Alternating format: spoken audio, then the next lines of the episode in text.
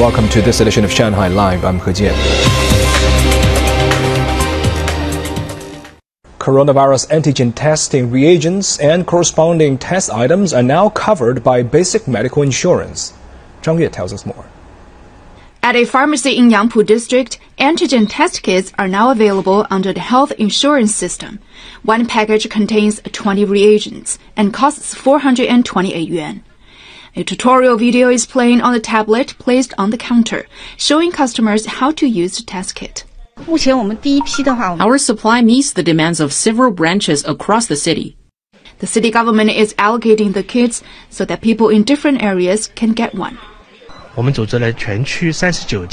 In Yangpu District, there are 39 drugstores that are covered by the medical insurance system. We are on our way to stock up on the test kits to meet people's demand. The Shanghai Health Commission reminded residents that the result of the self-test kits cannot be used to prove one's health when seeing a doctor or entering public areas, since the accuracy isn't high enough. Zhang Yue, Shanghai Live. The catering industry faces supply chain hurdles, especially small and micro-sized firms due to the pandemic. Financial institutions have responded with timely loans. Zhang Shixuan has more. In this empty seafood processing room, a notebook lies on a chopping board, but the last shipment recorded was on March 22nd.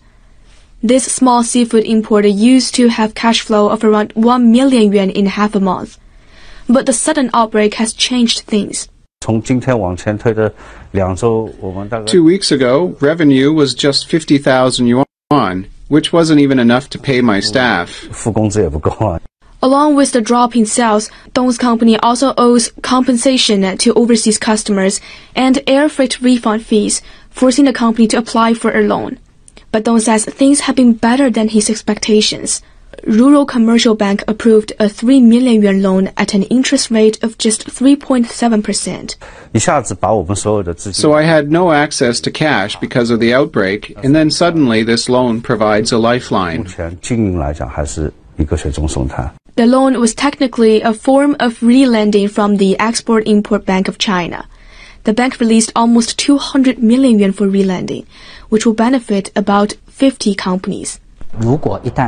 Even if some become non-performing loans, but still within the tolerance rate, our bank and the Export-Import Bank of China will deal with the losses according to our agreements. This will give commercial banks more confidence to approve loans for small and micro-sized businesses.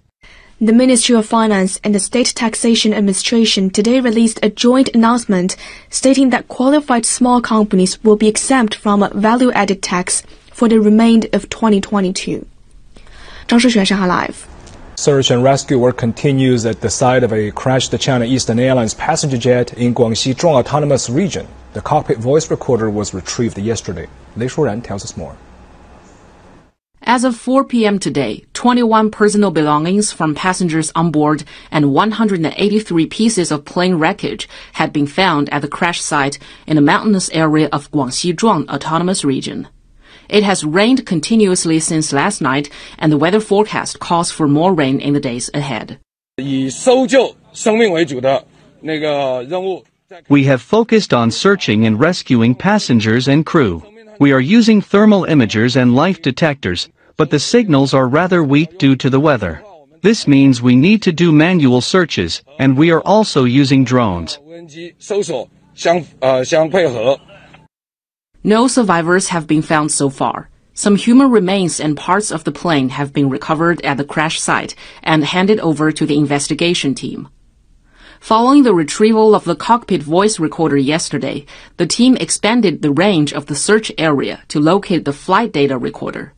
Analysts said the radio beacon transmitter within the black box could be damaged due to the force of impact when the plane crashed into the ground. The cockpit voice recorder contained between two and three hours of audio and was sent to Beijing for decoding. The flight data recorder includes the aircraft's altitude, speed, angles, and crew operations.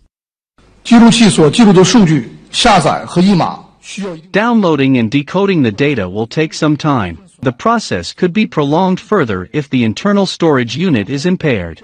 The data will help determine what caused the crash. investigators will continue searching for the flight data recorder in order to get a more complete picture of what happened. As of 8 a.m. today, 305 relatives of passengers aboard flight MU 5735 had arrived in Wuzhou City. 雷舒然，上海 Live。